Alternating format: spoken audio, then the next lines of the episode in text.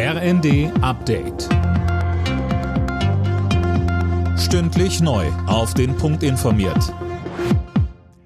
Ich bin Dirk Jostes. Guten Tag. Eine Woche nach der Einigung befasst sich das Bundeskabinett heute mit dem Haushalt fürs kommende Jahr.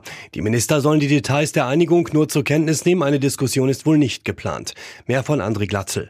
Die Einigung sieht eine Reihe von Maßnahmen vor, um das 17 Milliarden Euro Loch im Haushalt zu stopfen. Mehrere Ministerien sollen mit deutlich weniger Geld auskommen. Gleichzeitig werden Bürger und Wirtschaft belastet. Geplant ist ein höherer CO2-Preis, heißt tanken und heizen wird teurer. Außerdem sollen umweltschädliche Subventionen wegfallen. Die EU-Asylreform steht. Parlament und Mitgliedstaaten haben sich nach langen Verhandlungen schlussendlich geeinigt. Im Kern geht es um schärfere Regeln und Asylverfahren an den Außengrenzen, um die illegale Migration in die EU zu begrenzen. Schlechte Nachricht für alle, die mit dem Zug fahren. Bei der Bahn stehen im neuen Jahr wieder Streiks an. Die Mitglieder der Lokführergewerkschaft haben für längere Arbeitskämpfe gestimmt.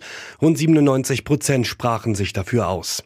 Wann genau gestreikt wird, ist noch nicht bekannt. Ab dem 8. Januar müssen Bahnreisende aber damit rechnen, so GDL-Chef Weselski. Und weiter? Sie dürfen davon ausgehen, dass die bisherigen Warnstreiks nur ein ganz kleiner Lichtblick gewesen sind. Das, was jetzt kommt, wird kräftiger, wird länger und wird härter für die Kunden.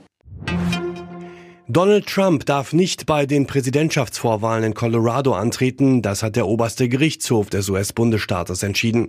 Seine Rolle beim Sturm auf das Kapitol Anfang 2021 disqualifiziere ihn für das Präsidentenamt und damit auch als Bewerber für die Vorwahlen, so das Gericht. Alle Nachrichten auf rnd.de